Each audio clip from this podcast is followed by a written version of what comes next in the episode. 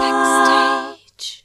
Herzlich willkommen zu Backstage, Folge 54. Mein Name ist Leni Bormann und ich spreche heute mit Maria Busquet aus Berlin. Maria ist die Autorin des Buches Alles im Flow, die Kunst, ein musikalisches Leben zu führen.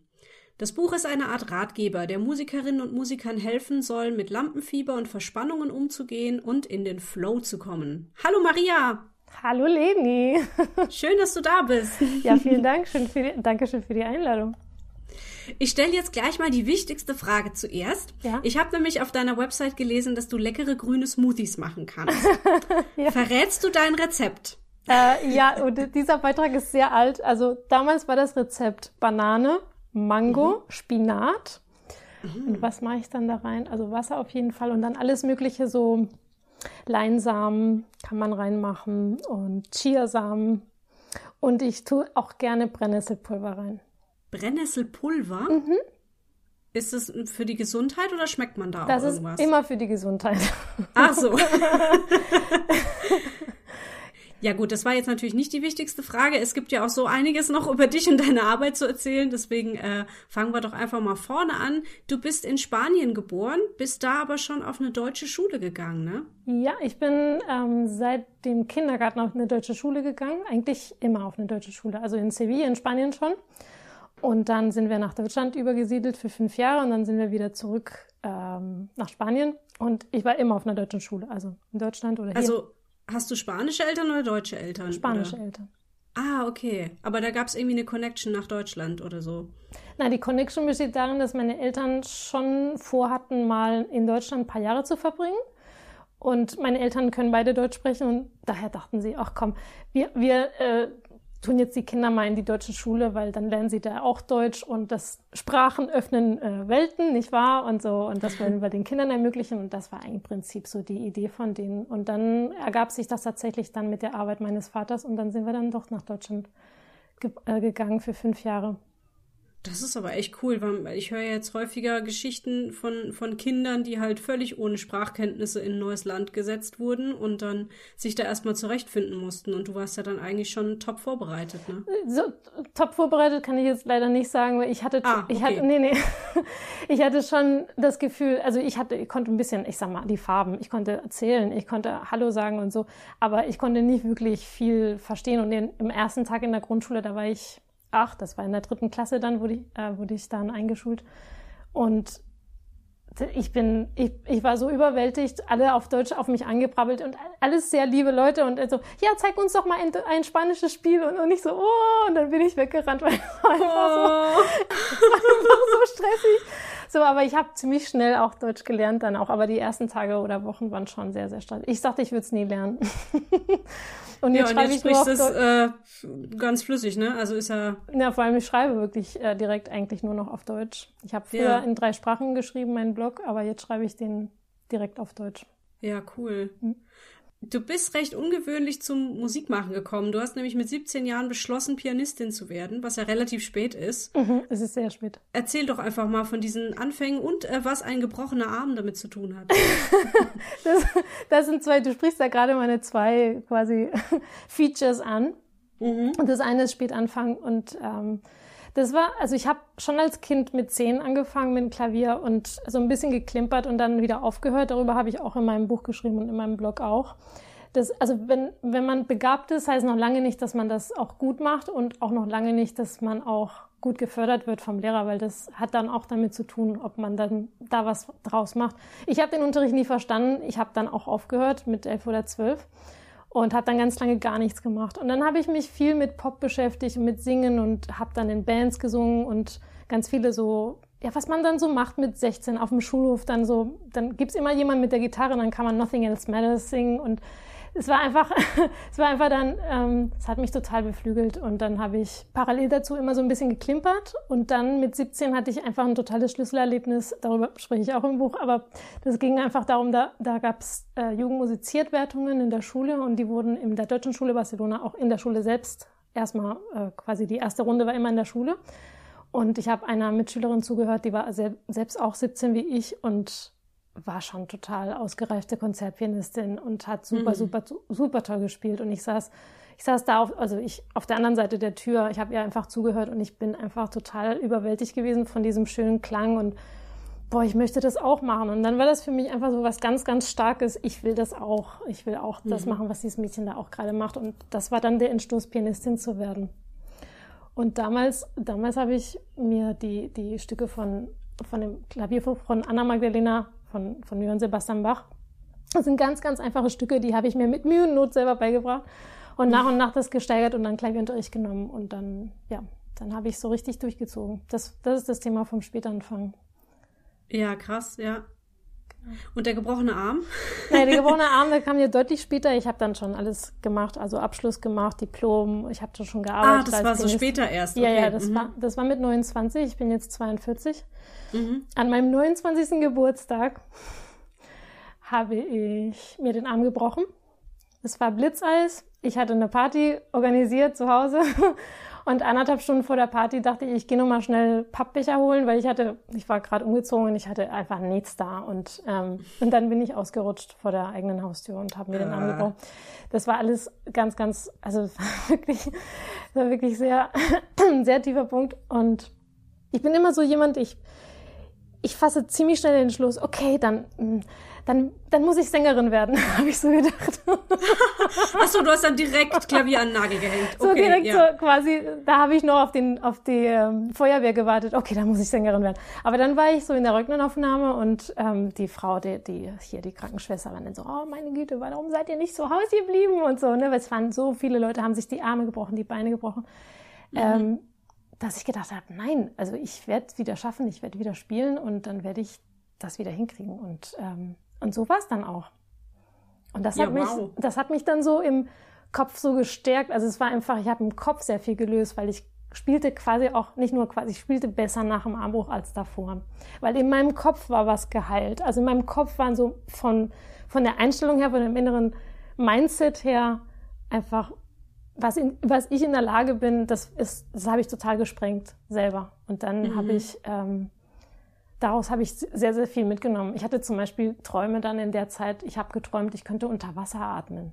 Genau, und dann war ich dann auf mit dem Gefühl, okay, wenn ich unter Wasser atmen kann, dann kann ich alles erreichen. Dann kann ich auch Klavier spielen mit einem gebrochenen Arm. Ja, nein, ich, ja. ich, das, das war dann schon, nee, also ja, ich kann alles. Nicht nur Klavier, alles. So.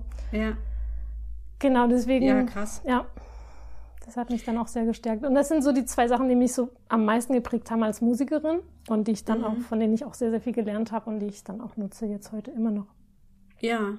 Ja, es stimmt. Also diese beiden Themen, die du jetzt angesprochen hast, dass du eben sehr spät erst begonnen hast und wahrscheinlich dir auch äh, anhören musstest, dass du viel zu spät bist, ja. ne, um jetzt noch Pianistin zu werden. Ja. Ähm, und halt eben dieses Jahr, man, man bricht sich einen Arm und denkt, okay, jetzt ist alles vorbei und ja, anscheinend hilft aber in vielen Situationen die richtige Einstellung in dem Sinne oder, oder der Wille einfach, es weitermachen zu wollen. Das finde ich sehr beeindruckend. Wie, wie sahen jetzt deine Ausbildungen aus? Was hast du studiert oder so? Also ich habe Klavier studiert in Barcelona, ganz normal auf Diplom. Das ist so eine Mischung aus künstlerischem und pädagogischem Diplom. Damals gab es keine Unterscheidung. Ja, und dann habe ich auch noch Musiktheorie studiert, also parallel das alles und so weiter. Also ich habe alles gemacht, was ich konnte. Ich war einfach mhm. total so, ich möchte das. Ich habe auch Klarinettenunterricht genommen, ähm, ich habe auch Gesangsunterricht genommen, ich habe ganz, ganz lange im Chor gesungen. Das ist auch meine, meine Basis auch von, vom Musikalischen her. Da habe ich sehr, sehr viel gelernt, mit sehr, sehr vielen guten Musikern auch gearbeitet, also Chor, Chorleitern auch gearbeitet. Und dann kam ich nach Deutschland und dann habe ich äh, nach meinem Armbruch ergab sich das dann. Und das ist eben deswegen war es auch so ein Geschenk. Ich habe erkannt, dass ich mich weiterbilden wollte, dass es lange nicht aufgehört hatte dort, wo ich war. Und dass ich einfach Rock'n'Roll wieder machen wollte, also wieder viel auf der Bühne stehen. Und dann habe ich diesen Cembalo-Kurs ausprobiert mhm. und habe so gedacht, Cembalo ist zwar nicht so wirklich interessant für mich, aber weißt du, das machst du jetzt mal. Das hast du noch nie gemacht, habe ich mir dann so gedacht. Ne? Und dann mhm. kam ich dann an zum Cembalo Meisterkurs. Viele so Leute, die das auch ein bisschen ausprobieren, aber auch viele Studenten vom Cembalo, die halt bei einem guten Cembalisten oder Cembalistin äh, lernen wollen. Und erster Tag, äh, erste Runde, so äh, quasi, dann soll jeder sagen, was er so mitgebracht hat. Oder was, was jeder sagen, was, was die gerade spielen. So, ne? Mhm. Ja, ich spiele eine Suite von Couperin und ich spiele eine Sitte von so und so. Und ich denke so, ey, diese Leute, die spielen den ganzen Tag nur Cembalo. Ich denke so, was ist das denn für eine krasse Welt? So, und dann, und dann ich, ich kam mit meinen kleinen Präludien von Bach, weißt du, weil ich meine, man muss ja klein anfangen und ich habe ja auch ja. überhaupt keine Ahnung. So, und, und das war so unglaublich aufregend, wie die mir das gezeigt hat, also diese Lehrerin mir das vermittelt hat. Ich fand das so schön, dass ich dann dachte, wow, also das spricht mich total an. Und dann habe ich das von innen erfahren und dann, und dann habe ich gedacht, wow, das möchte ich wirklich machen. Das fordert mich als Künstlerin nochmal so richtig heraus. Also die Klangproduktion ist dann ganz anders als beim Klavier, wo man, ich sag mal, man arbeitet ja mit der Hammermechanik und mit der Druckmechanik und dann kann man den Druck auch während den Tastenspielen auch regulieren, während des runter, runterdrückens, sage ich mal in Anführungszeichen mhm. kann man das ja auch immer regulieren. Und beim Tremolo gibt's das nicht. Beim Tremolo gibt's eben, es gibt diesen Anreißpunkt und dann gibt's wie so eine Art Explosion, auch klanglich eine Explosion. Es klingt dann so und Schluss. So. Und, ähm, und dann entweder hat man Glück oder nicht. Und man muss eben mit dem Timing spielen und nicht mit dem Druck. Ja, verstehe. Und ja. das ist einfach, das hat mich so herausgefordert. Also im Sinne so, wow, das will ich auch können. Und dann habe ich das dann auch gekonnt. Dann habe ich, dann habe ich wirklich umgeschaltet. Dann, und dann habe ich das studiert. Ich habe dann so ein Zusatzstudium gemacht in der UDK in Berlin. Mhm. Und ja, und alles weitere war dann immer auf der Bühne mit Kollegen und dann kriegt man auch ziemlich schnell Jobs, weil ich meine, als Cymbalisten, es gibt auch nicht so viele Leute und ähm, ja, man muss jetzt auch nicht hochtrabend sein. Man spielte sowieso immer nur Kammermusik und niemand fragt jetzt nach, ob man die Goldwerk-Variationen jetzt für sie spielen will oder so. Man macht meistens Kammermusik und so und begleitet Orchester oder so. Ja, und das hat richtig Spaß gemacht, auch so vor allem Orchesterspielen. Das hatte ich ja immer gewünscht als Musikerin, aber als Pianistin ist das sehr schwierig, im Orchester zu arbeiten.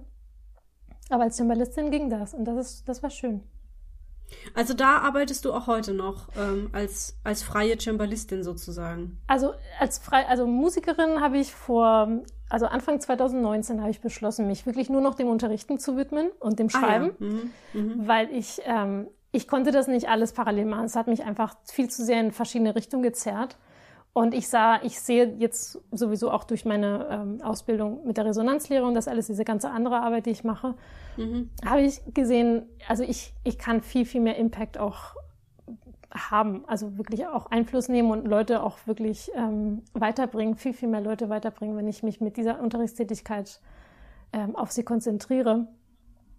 Und ähm, ja, und dann einfach ähm, das weitervermitteln, was ich weiß. Ich glaube, da, also da ist jetzt gerade meine Zeit am besten aufgehoben. Ja, obwohl ich natürlich auch sehr vermisse, aber ich, ich wollte einfach ähm, ja unterrichten. Das ist, unterrichten ist wirklich mein Leben. Das habe ich immer ja. gemacht, schon ganz, ganz, ganz früh. Für alles bin ich zu spät. Für alles bin ich spät, außer fürs Unterrichten. Da habe ich schon mit elf die Nachbarstochter in der Blockflöte unterrichtet. Wie cool. Ja, ja, ja, Mit elf. Und wo ich dachte, wo ich eigentlich dachte, weiß nicht, sie war so sieben oder acht oder so und ich war dann elf. Und äh, wo man so denkt, ja, wie zeige ich das der jetzt, dass ich das kann, so also, wie man das macht, ne? Aber das habe ich dann irgendwie dann auch so gelernt und dann ganz viel Nachhilfe gegeben. Und dann mit 15 so mein erstes Honorar dann so richtig als Nachhilfelehrerin. Und seitdem ist es, ich habe wirklich die, mein ganzes Leben also ich unterrichte seit ich, also wirklich elf, ne, aber so richtig mit, ja. mit Geld, seit ich 15 bin. Genau. Und das macht mir richtig Spaß, richtig Spaß, einfach die, die zu sehen, also die, die Sachen, die ich beibringe, was ja unterschiedliche Sachen gewesen sind in meinem Leben, also so auf kleine, kleine Häppchen zu verteilen und die Leute nehmen das dann so auf und denken, ja, ist so alles ganz easy. Und das ist eben, das ist mein, so mein, mein Gefühl, dass ich den Leuten mitgeben will, dass es easy ist. Egal, ob es Mathe ist oder ob es Harmonielehre oder Klavier oder was auch immer. Das mhm. macht mir riesig Spaß, das, äh, das verständlich zu machen.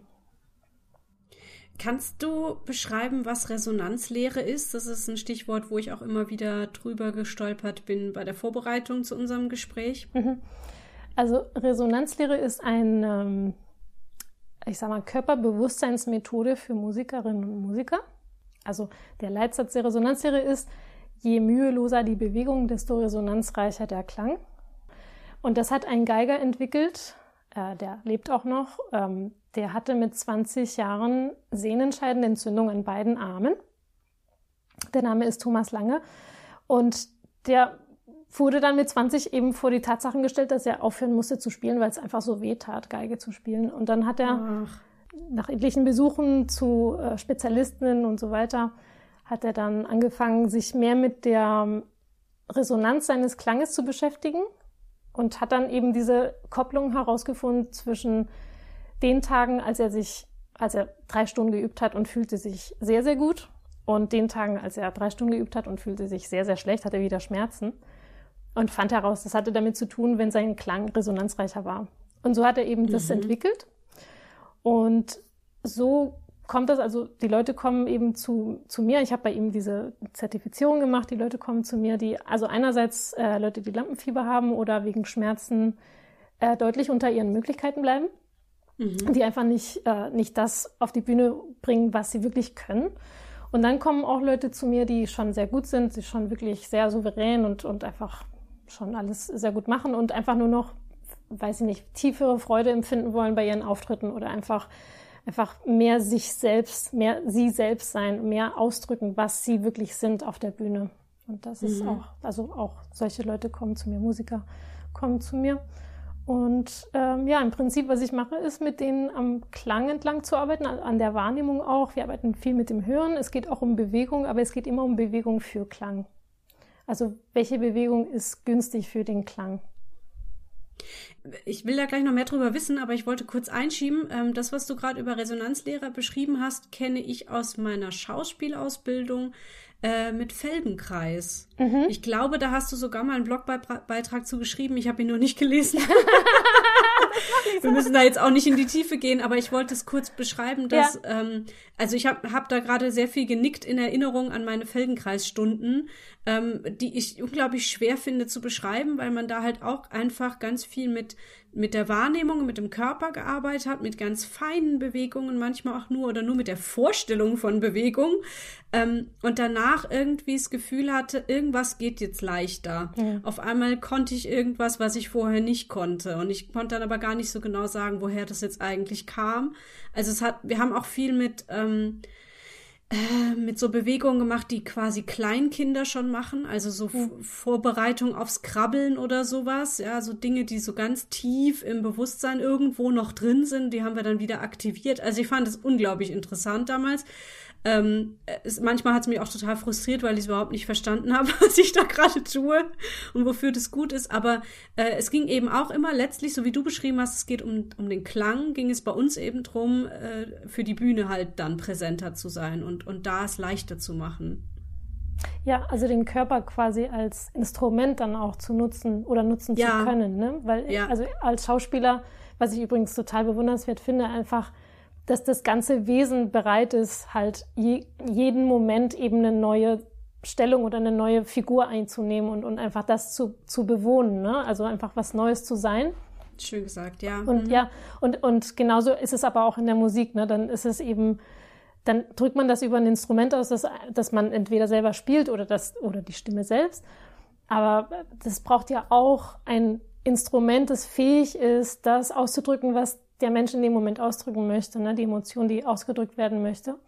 Tatsächlich hat sich Thomas Lange sehr von Feldenkreis Schriften inspiriert. Also Feldenkreis sprach auch ganz viel über den Zentrum des Körpers und das, äh, das quasi, ähm, dass man, wenn man kleine Kinder, also kleine Babys, so zweijährige Kinder oder so sieht, wie, wie sie durch den Raum gehen, dann geht immer so ein, so ein ganz runder Bauch vor, ne? so pff, und dass das äh, Bewegungen sollten aus dem Schwerpunkt des, des Körpers kommen. Und ähm, das ist, Thomas Lange hat das äh, so ein bisschen Struktur, wie, wie nennt man das auf Deutsch?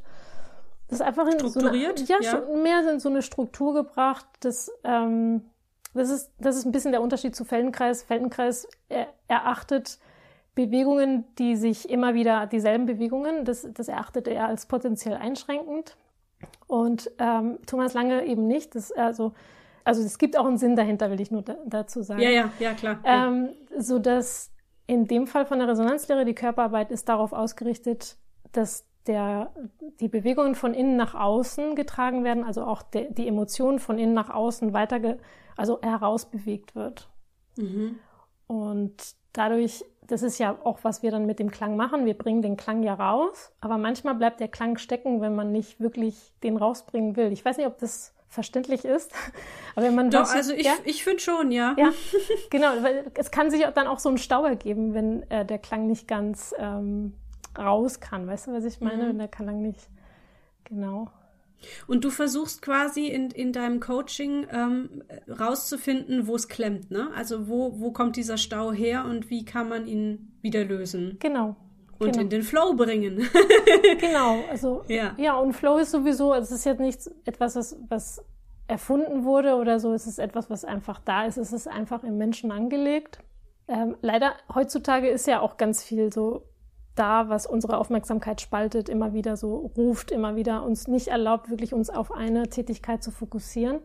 Mhm. Aber letztendlich ist es, ist Flow auch wirklich etwas, was in uns angelegt ist und das wir einfach nur zulassen können. Also eben mehr über die Sinne das Musizieren zu, zu erfassen oder zu begreifen oder zu erleben, anstatt über den reinen Kopf, weil es ganz viele auch sehr, sehr rein kopflastig äh, das Musizieren verstehen und auch aus, ausüben. Das sind aber auch oft die Leute, die, ähm, die dann Schwierigkeiten haben, die dann Lampenfieber haben, weil sie alles über den Kopf versuchen zu kontrollieren. Und stattdessen, also was ich den Leuten anbiete, ist halt eine Möglichkeit, wie die Körperintelligenz übernimmt und wie im Prinzip auch das Hören die Kontrolle übernimmt über das mhm. Agieren als Musiker, anstatt der Kopf. Finde ich voll interessant, ja. ja. Ich hatte auch gelesen, dass du, oder wo hast du das gesagt? Moment, da muss ich kurz in meine Unterlagen schauen. ah, auf Instagram hattest du das äh, in, einem, in einem kleineren Video beschrieben, dass ähm, was auch zu so einem Stau führen kann, ist der innere Kritiker, der ständig reinhaut und sagt, nee, mach's anders und nee, so funktioniert es nicht und nee, ist nicht gut genug. Ja, genau. Ja. Genau, weil das ist ja das, was uns rausbringt aus dem Tun, ist das, der Kommentar und eigentlich, wir haben ja alle so, so eine Stimme, die auch ein bisschen hier, hier und da was kommentiert, aber manchmal kann es, und letztendlich ist es auch ganz wichtig, ein kritisches Vermögen zu haben, sonst würden wir ja nicht besser werden. Aber wenn es dann zu viel überhand nimmt, also wenn es dann wirklich zu viel wird, dann kann uns das richtig blockieren. Mhm. Dass wir dann nur noch, oh Gott, das war jetzt ganz furchtbar schlecht und dann so, letztendlich ja, geht es auch darum, so ein bisschen sich davon zu lösen. Ja, also stattdessen in diesem Video biete ich halt eben eine, eine, eine Alternative an, stattdessen, anstatt da den kritischen Gedanken weiter zu verfolgen, einfach sich darauf zu fokussieren, ob der nächste Klang nicht ein bisschen Resonanz, resonanzreicher werden kann. Mhm. Mhm. Einfach als Experiment. Erzähl mal noch ein bisschen von deinem Buch, wie das entstanden ist oder wie du drauf gekommen bist, überhaupt das zu schreiben. Mit Schreiben habe ich angefangen tatsächlich vor sieben Jahren, als ich meine Ausbildung abschloss, Resonanzlehrerausbildung, wo ich dann dachte, ich habe den Kopf erstmal so voller neue Eindrücke, Ideen, Gedanken. Und ich habe noch meine ganzen anderen Vorerfahrungen selber in Feldenkreis, in Alexandertechnik, in, pff, ich habe sehr, sehr viel zum Beispiel Alexandertechnik gemacht und all diese Einflüsse, die ich von, von vorher auch übernommen hatte. Und ich dachte, ich muss jetzt anfangen zu schreiben, um meine Gedanken zu sortieren. Damit hat es angefangen. Und dann habe ich angefangen, meinen Newsletter, den ich jetzt mittlerweile Flowletter nenne, da einfach hier und wieder so einen Beitrag zu schicken. Und die Leute haben total begeistert geantwortet. Und ich dachte, okay, dann mache ich mal weiter damit. Und dann wurden das dann auch so ähm, Texte, die halt auch zum Inspirieren angeregt haben und zum Nachdenken und bla bla bla und hier und so. Und dann wuchs das immer so an. Ich hatte schon vor vier oder fünf Jahren schon darüber gesprochen, ein Buch zu schreiben, aber ich, es Damals habe ich daran gedacht, ein Buch über Klavierpädagogik zu schreiben, also über meine Methodik oder, oder eigentlich ist es mehr Didaktik als Methodik, also die Art und Weise, wie man das vermittelt, egal was. Ja, ne? ja. Ähm, weil das ist eben mein, mein, meine Stärke, ist eben, wie ich die Leute erreiche oder wie, wie, man, wie man was vermittelt, was eigentlich schwierig ist und dann einfach einfach macht. Mhm. Und dann war nichts, dann war wieder nichts und wieder nichts und hier nichts und hier nichts, bis dann, das war vor anderthalb Jahren, habe ich mal wieder so einen Beitrag geschrieben und habe den dann über den Newsletter geschickt. Und dann habe ich gleich eine Antwort von einer meiner Klavierschülerinnen bekommen. Das ist eine erwachsene Schülerin, die ist ungefähr 40 Jahre alt und sie hat geschrieben, Boah, Maria, vielen Dank für diesen Text. Der hat mich richtig erreicht. Und dann habe ich geantwortet, meine Liebe, den habe ich für dich geschrieben. Oh. Und das, das war auch so. Wie cool. Ja, und dann war der, und dann kam sie sofort, ja, äh, Maria, wann kann ich denn da alle deine Beiträge in einem Buch lesen, dann könnte ich halt da drin blättern, auch die alten, weil ich finde sie auch nicht mehr und so, ne, die alten E-Mails oder so. Ja. Und dann so entstand die Idee zu diesem Buch, also wie es jetzt geworden ist, einfach, das ist eine Sammlung von den besten Artikeln, die ich geschrieben habe über die letzten Jahre. Mhm. Plus neue, weil man muss ja auch einen Anreiz geben, dass die Leute das Buch kaufen. das kaufen die Leute das Buch. Also es gibt elf exklusive Artikel, die nirgendwo publiziert wurden. Ähm, unter anderem das über meinen Armbruch zum Beispiel. Ich habe auch einen, einen lang über meinen Armbruch äh, geschrieben, auch über das Spätanfangen habe ich alles wirklich dann auch da drin ähm, dann äh, gesammelt und geschrieben. Und ja, und dann habe ich letzten, letztes Jahr im Herbst, ja, ich habe äh, mich selbst vor die Entscheidung gestellt, okay, es war Anfang September, mache ich noch das mit dem Buch vor Weihnachten, weil das ist ja das ist die Zeit, so ein Inspirationsbuch äh, zu machen. Also um dich so ein bisschen zu korrigieren, dass, dass dieses Buch ist eben kein Ratgeber, sondern mehr so eine Inspiration und ein Einladungsbuch. Ne? So, ah, okay, also natürlich ja. gebe ich auch Tipps, ich gebe auch Übetipps äh, tatsächlich, aber es ist auch ganz viel so, ich arbeite, ich, ich schreibe zum Beispiel auch über die Frage, okay, bin ich gut genug? So, was macht man denn dann, wenn man sich selber fragt, bin ich gut genug? So zum Beispiel. Also eben einfach zum Nachdenken anregen, zum Inspirieren anregen. Und, und äh, da gibt es auch Beiträge, wo ich tatsächlich Übetipps gebe und so weiter. Ne? Aber das mhm. ist so ein bisschen alles. Und dann habe ich gedacht, okay, ich ziehe es durch. Und ich hatte, wie gesagt, 75 Prozent des Buchs, aber nicht revidiert. Und ich hatte nichts. Keine Lektorin, kein nichts. Gestalter, gar nichts.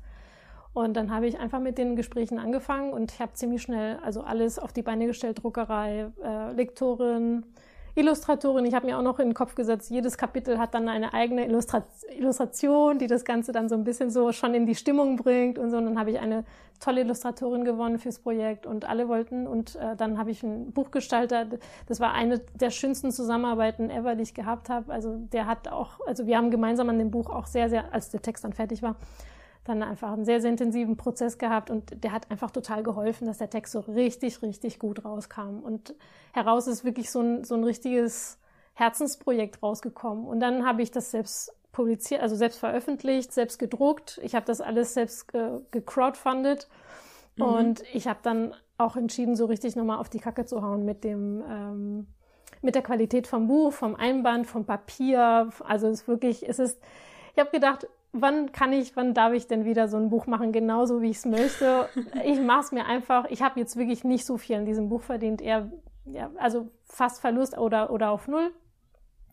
Ja, Aber, null ist ja schon gut, ja. Hm? Hm? Ja, das ist. Null das, ist ja schon gut, meinte null ich. Ist, ja. Null ist gut und letztendlich, ich weiß ja auch, wofür ich das Buch mache. Das ist ja auch leichter, mhm. dann meine Arbeit zu verbreiten und es ist sehr leicht, so ein Buch zu verschenken oder einfach weiterzureichen oder auszuleihen. Ich weiß auch, dass Leute auch Texte mit, für, miteinander teilen, dass sie sich, also man sollte es ja nicht machen, Texte kopieren, aber ich ähm, freue mich natürlich, wenn, wenn die Leute das, also die Ideen im Buch auch weitertragen. Und ich kriege auch so viele Zuschriften. Ich wusste, ich würde das auch, ich hatte ja auch eine, wie nennt man das auf Deutsch, eine Validierung der Idee war ja schon, weil ich ja schon in, in Kontakt mit den Lesern stand. Und aus diesem ja. Kontakt ist ja auch das Buch entstanden, ne? aus dem Kontakt mit den Lesern und dem Austausch, dass ich wusste, okay, so ein Buch gibt's nicht. Und es gibt einen Platz für dieses Buch. Und ich habe zum Beispiel eine der, der Leserinnen meinte, dieses Buch hätte ich vor 30 Jahren gebraucht. Ganz viele Leute haben gesagt, sie hätten das Buch gebraucht. Ähm, das Buch hat sie berührt, sie haben geweint. Das ist einfach, es ist,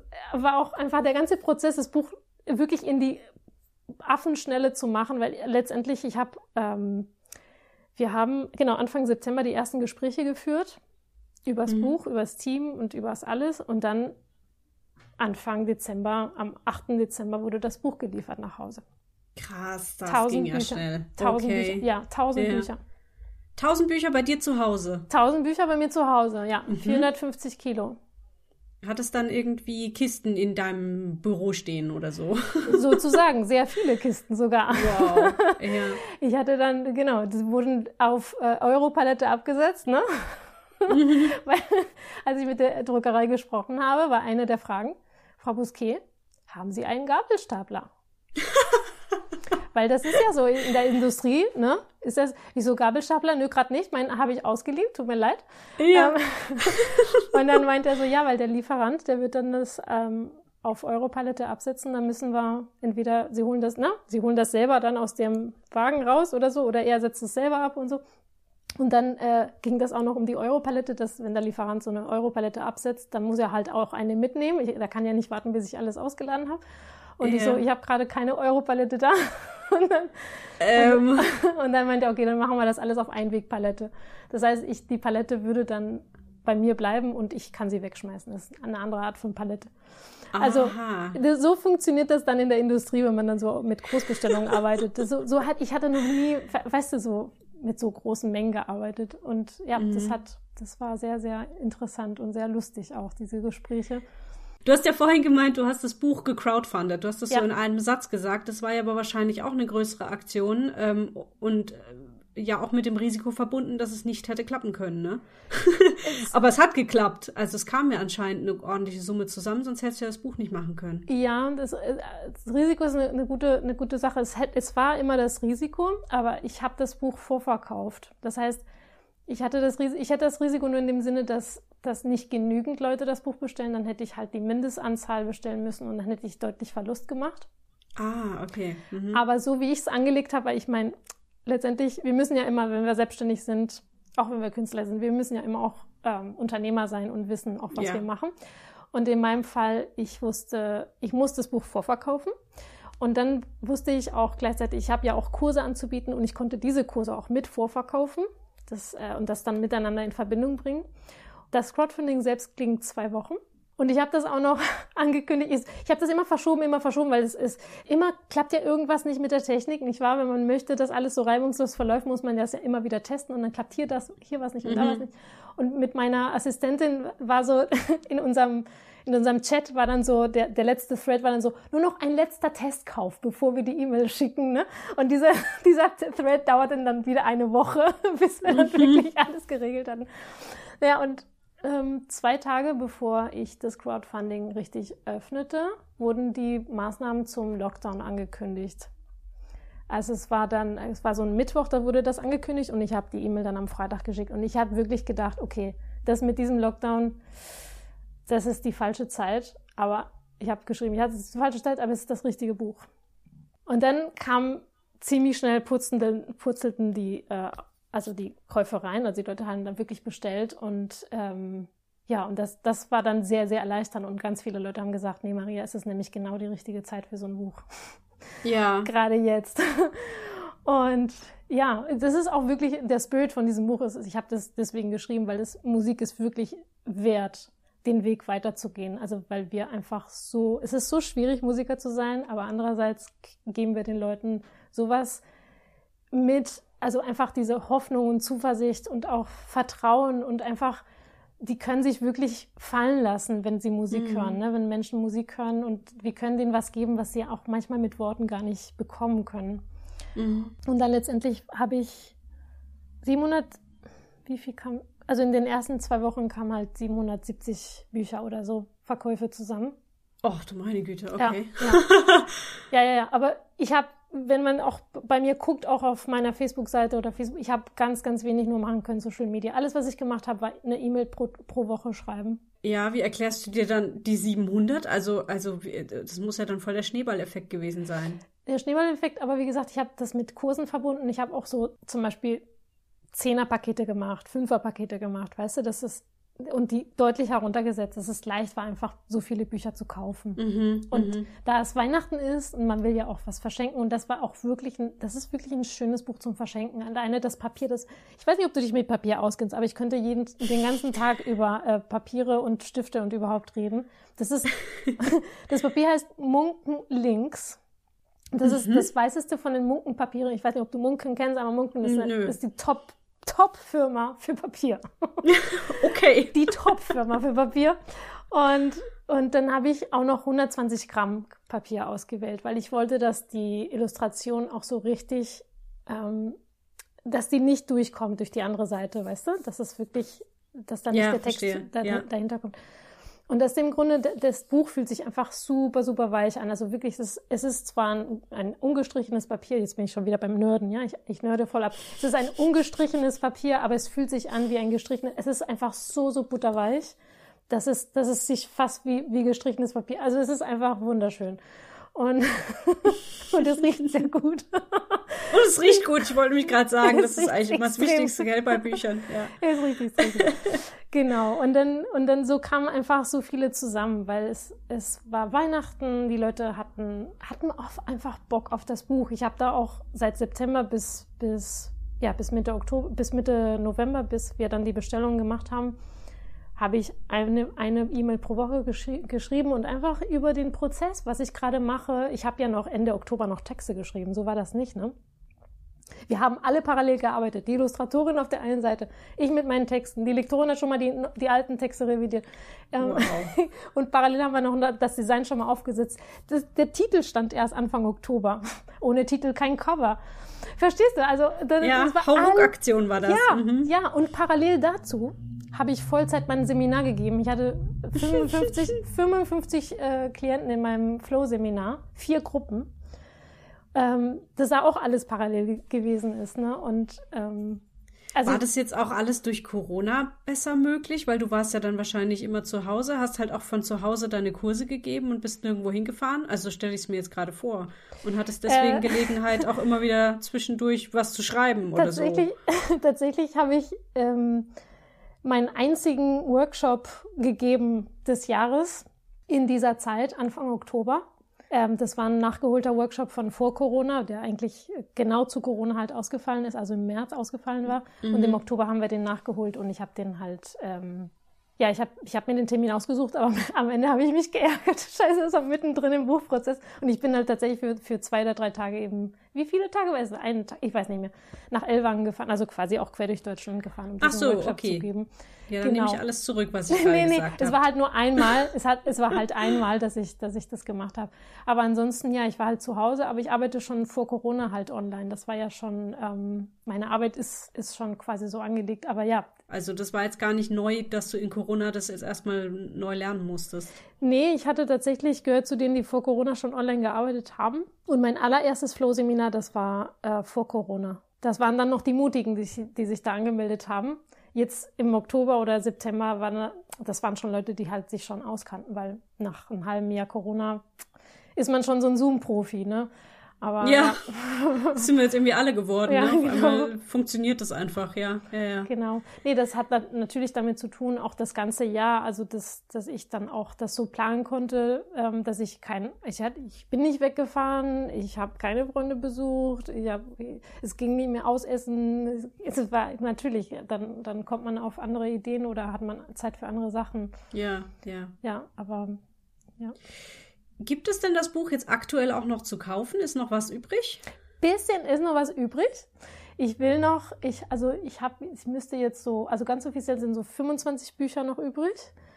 Und ich hätte jetzt noch eine kleine Reserve, die ich eventuell dann auch noch mal raushauen werde. Ich möchte noch so einen, einen Artikel schreiben, ganz in der Tiefe vom Buch reingehen und erzählen, wie das, also nochmal, was ich dir erzähle, aber nochmal mit der, mit meinen ganzen Fehlerchen, die Anfängerfehlerchen, die ich gemacht habe und die ganzen, die ganzen Sachen, die schiefgelaufen sind. Also zur Entstehung meinst du? Ja, zur Entstehung des ja. Buches, mhm. zur Idee und, und der ganze Prozess einfach nochmal von innen drin, der technische Prozess auch, wie das läuft, was man da bestellen muss, worauf man achtet muss und so weiter.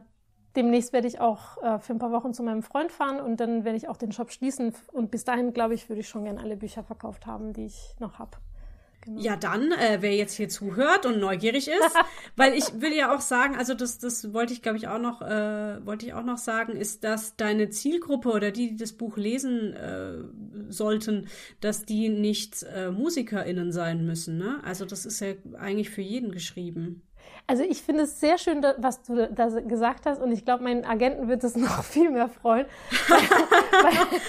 Gruß der, an den Agenten. viele, viele Grüße, weil der ähm, also das kam auch durchs Crowdfunding. Der hat mich kontaktiert und hat gesagt, ja, ich würde das gern ins Programm aufnehmen und dass wir dann auch einen Verlag finden für das, für das Buch, weil ich habe das Buch nicht mit ISBN veröffentlicht. Das Buch ist mhm. ohne ISBN rausgekommen.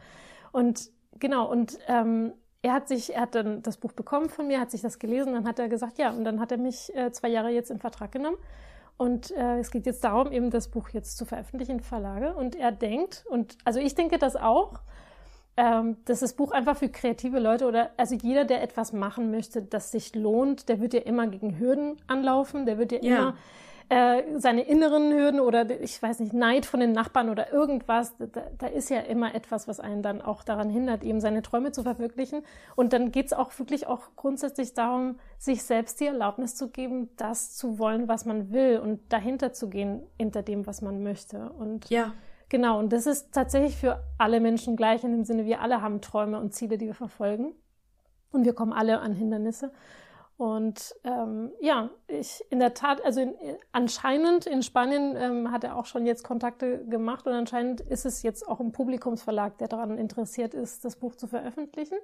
Mhm. Und ähm, ja, das wünsche ich mir. In Spanien auch. dann? Oder? Ja, in Spanien, genau. Das ist oh. genau, weil da, da ist wahrscheinlich auch, da sind auch, der hat auch sehr gute Kontakte dahin und ähm, aber hier in Deutschland, das kann ich mir auch gut vorstellen. Von daher, ja, das ist ein Buch für Leute, die eben äh, etwas in die Welt bringen wollen, was ihnen am Herzen liegt. So würde ich das vielleicht sagen.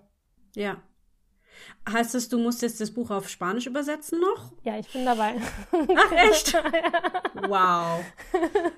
Okay. ja, aber du, weißt du was? Früher habe ich ja meinen ganzen Blog und alles auf Englisch und auf Spanisch übersetzt. Und jetzt ist es, ja, jetzt habe ich so die ersten drei Kapitel auf Spanisch, dass man auch sich so einen Eindruck machen kann von dem Buch. Das ist ja fast so, also mehr als ein Drittel ist, ist ja fast die Hälfte. Mhm. Und. Also was ich von dir gelesen habe, war dieses kleinere Handbuch, ähm, das man sich äh, als PDF runterladen kann mhm. auf deiner Webseite. Das ist auch kostenlos, heißt Fünf Wege zum Flow. Und ähm, das war jetzt für mich die Grundlage zu sagen, das ist eben nicht nur für MusikerInnen, weil was ich da dann gelesen hatte und auch die Übungen, die du da so ein bisschen drin beschreibst, da dachte ich, ja, das ist eigentlich für alle super interessant. Mhm. Wie du es gerade schon beschrieben hast, ja. Ja, das ist schön, dass du das dazu, weil das ist wirklich ein Fach äh, E-Book, sage ich mal. Das ist, das richtet sich wirklich zum Musizieren und an Musiker, aber klar, da, da kann man. Aber ich habe mich da jetzt irgendwie auch wiedergefunden. Ich bin kein Musiker. Ja, genau. Also keine Musikerin, ja. Ja, ja genau. Das, das, freut mich auch sehr. Und genauso geht es mir, wenn ich Theaterbücher lese, weil ich habe auch sehr, sehr viel Inspiration aus dem Theater genommen. Also ja. überhaupt an sich für, für mein künstlerisches Schaffen und und ich finde es gerade Theater und Musik, ähm, also an die ganzen darstellenden Künste, das, das, das bereichert einfach einander so sehr. Und ich finde es eben, deswegen finde ich das so schön, dass du aus so einem Fachtext sagst, ich habe was für mich mitgenommen. Ja, schon. Ja. ja. Ja, cool. Und was sind jetzt vielleicht noch so aktuelle Pläne? Also möchtest du vielleicht auch ein zweites Buch schreiben oder willst du eine zweite Auflage in Deutschland oder jetzt erstmal Spanien? Also Spanien kommt auf jeden Fall. Und ich werde das, ich würde gerne das Buch in Deutschland auf jeden Fall verlegen lassen. Erste Auflage, weil das war ja eine Sonder-Deluxe-Edition, die, die ich jetzt produziert habe. Ähm, ansonsten, äh, ja, was steht an? Also ich schreibe diesen Herbst tatsächlich das nächste Buch. Und uh. das ist das Fachbuch tatsächlich. Also das erste Buch war jetzt ein Inspirationsbuch, so ein bisschen mit Tipps und ein bisschen mit Mitmachen und Mut machen und so. Mhm. Und das, äh, was jetzt kommt im Herbst, ist wirklich das Fachbuch zu meiner Arbeit, also mein Fachbuch, was ich beitragen kann zu der Arbeit. Also auch, mhm. das wird auch das erste Fachbuch von der Resonanzlehre sein, das es gibt. Und ähm, das ich werde es aber diesmal nur schreiben und nicht veröffentlichen. Daraus habe okay. ich, das habe ich dann schon rausgelernt. Das hat man jetzt einmal gemacht mit dem Gabelstapler und jetzt reicht's. naja, ja. dann, dann macht das äh, in einer anderen, in einem, in einem äh, Verlag, dann macht das das der mit dem Gabelstapler, ne? Also dann ja. muss ich das nicht mehr machen. Das wäre so meine Idee. Genau, und dann, ich habe noch, ich habe bis zu fünf Bücher noch in Planung. Also das alles wird nach und nach so. kommen. Ja, ja. Gut. Das Schreiben wird immer wichtiger für mich und ähm, nicht nur für meine Arbeit, sondern ist mir mittlerweile auch ein Bedürfnis. Ich komme auch total in den Fluss, wenn ich schreibe. Ich mhm. habe das Gefühl, ich gebe was. Ne? Ich habe das Gefühl, ich, ich, also es ist wie wenn ich improvisiert habe, so mit Schülern auch am Klavier oder, oder auch alleine, wenn ich dann so sitze und improvisiere und danach fühle ich mich so voll ausgeglichen. Und das gleiche Gefühl kommt mir dann auch, nachdem ich geschrieben habe. Auch wenn es eine E-Mail ist, weiß ich, ich schreibe auch sehr viel und sehr gerne E-Mails an meinen Verteiler, also meinen Flowletter. Und die sind immer auch mit Geschichtchen von mir und bla bla, also immer kleine Anekdoten oder, oder es, es soll immer auf jeden Fall lesenswert sein und nicht langweilen. Weil ich gehe auch immer davon aus, dass die Leute meine Sachen nicht lesen wollen. Dann mache ich, dann, das spornt mich an, das, das spannend zu schreiben, dass die Leute gerne lesen wollen. Und ja, verstehe, fühl, ja, ja. und ich fühle mich immer danach so ausgeglichen und so, also es, es ist etwas, ja, was sehr, sehr Schönes für mich. Es war wie etwas Gebendes auch. Und deswegen mhm. ja, wird das immer wichtiger und möchte ich auch weitermachen. Cool. Also ich verlinke auf jeden Fall mal alles äh, von dir in den Show Notes, die Webseite. Da gibt es auch weiterführende Links. Du bist auf Instagram aktiv und Facebook habe ich auch noch. Ja. Ähm, genau. Und das, wie du schon gesagt hast, es gibt deinen Flow-Letter und es gibt deinen Blog, wo man ganz viel über dich lesen kann. Ähm, ja, also wer möchte, kann da gerne mal vorbeischauen. Das habe ich auch bei dir in, einem, in verschiedenen Folgen auch gehört mit, mit anderen Gästen. Dieses einfach machen ja. Es war irgendwie war das ja auch in dem Buch dieses dieses diese Entscheidung, okay, ich mache das jetzt einfach und äh, auch wie meine Lektorin sagte, als ich ich habe sie gefragt, was glaubst du, diese Struktur ist die okay und so und sie meinte, ja, weißt du was, Maria, du schreibst jetzt dieses Buch, also du machst es jetzt so, wie du dachtest und dann kann das nächste Buch kommen und du machst einfach jetzt dieses Buch und dann machst du danach das nächste Buch. Und das war einfach so, okay, ich mache das jetzt, ich ziehe das durch. Und ich, was ich auch noch sagen muss zum, zum Crowdfunding und zu dem ganzen Buchgeschichte, alleine, dass das Crowdfunding stattgefunden hat, hat was in den Leuten total bewegt, innerlich. Die sind irgendwie, da hat was in denen gemacht, dass ich das durchgezogen habe. Äh, auch wenn sie das Buch nicht gekauft haben. Ganz viele Leute haben sich einfach bedankt, dass ich das gemacht habe, dass ich dieses mhm. Crowdfunding durchgezogen habe. Sie, sie, haben sich gefreut, dass ich meinen Traum verwirklicht habe, dass ich mich nicht habe kleinkriegen lassen von den Umständen und, und bla bla. Mhm. Sondern also das schon als Inspiration mitgenommen, ja, ne? genau. Mhm, also quasi toll. in der Metaebene, ohne dass man jetzt das Buch kaufen musste. Ja, und das fand ich ja. dann auch sehr, sehr wertvoll. Also vielleicht, das wäre mir auch noch wichtig zu sagen. Ja, finde ich auch immer wieder schön zu sagen. Also es, es gibt kein zu spät und es gibt auch kein, äh, wenn andere Leute das sagen, dann mache ich das lieber so, sondern man kann immer noch und jederzeit irgendwas anfangen und seinen Träumen nochmal nachgehen und es ausprobieren auf irgendeine Weise. Also finde ich auch total wichtig. Und scheiß auf lückenloser Lebenslauf oder irgend so ein Krempel. Äh, genau. Ja, und dann kann man auch mit 17 sagen, ich werde jetzt Pianistin und dann wird man halt Pianistin. Also das ähm, finde ich super. Ja, ja. ja. Genau. Sehr schön, danke, ja. Okay, dann stelle ich mal meine letzte Frage und die ist, was wünschst du dir? Oh, was, oh Gott. Tja. Das ist jetzt aber fies. Gemein, ja. Oh Gott, was wünsche ich mir? Ich glaube, das Einzige, was mir jetzt gerade so spontan einfällt, ist Gesundheit. Gesundheit für mich und für alle Menschen. Das ist das Wichtigste, was wir haben. Ja, das, das wird ja gerade sehr deutlich, ja. Das ist stimmt. alles, was ich sagen kann. Ja, aber so, ist doch also, schön. da muss jetzt nicht immer gleich so eine, so eine tiefe emotionale Geschichte hier noch bei rumkommen. Ich finde das immer eine schöne Frage zum Schluss, mhm. weil das immer so ein bisschen noch mal in die Zukunft gucken lässt so mhm. und und äh, und noch mal so auf den Punkt bringt, was gerade wirklich wichtig ist, was du gerade gemacht hast. Und man darf sich hier aber auch gerne den Weltfrieden wünschen. Das ist alles erlaubt. Ja, ja, genau. Also. Ja, ich, ich finde es einfach, also ich, ich bin vor ein paar Wochen, vor sechs Wochen bin ich mit dem Fuß total komisch umgeknickt ähm, mhm. zu Hause. Es war einfach, alles gut ist wieder. Anscheinend war die Sehne gerissen, ist auch wieder alles super, alles gut.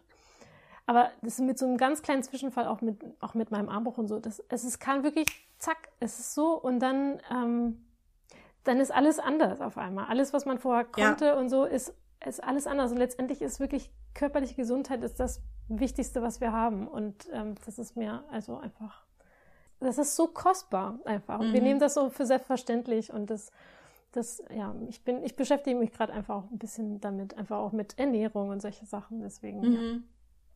Ja, kenne ich voll. Also wenn ich eine Weile krank war und dann merke ich erst, oh Gott, ich habe das immer für selbstverständlich genommen, dass meine Nase frei ist und ich atmen kann. Und jetzt sitze ich hier mit verstopfter Nase und ja, also ja. ja. Ja, sehr schön.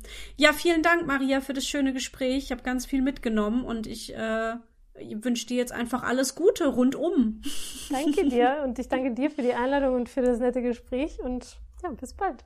Ja, vielen Dank euch fürs Zuhören. Äh, wie immer freue ich mich, wenn ihr anderen von diesem Podcast erzählt oder ihn abonniert und ihn abonniert, geht auch. Äh, alle Links findet ihr immer in den Show Notes und wie immer, wenn ihr euch selbst mal im Pad wenn ihr euch selbst mal gerne im Backstage Podcast vorstellen möchtet, dann schreibt mir gerne eine E-Mail an backstagepodcast@gmx.de und dann hören wir uns hoffentlich bald zu einer neuen Folge mit einem neuen Gast wieder. Tschüss. Tschüss.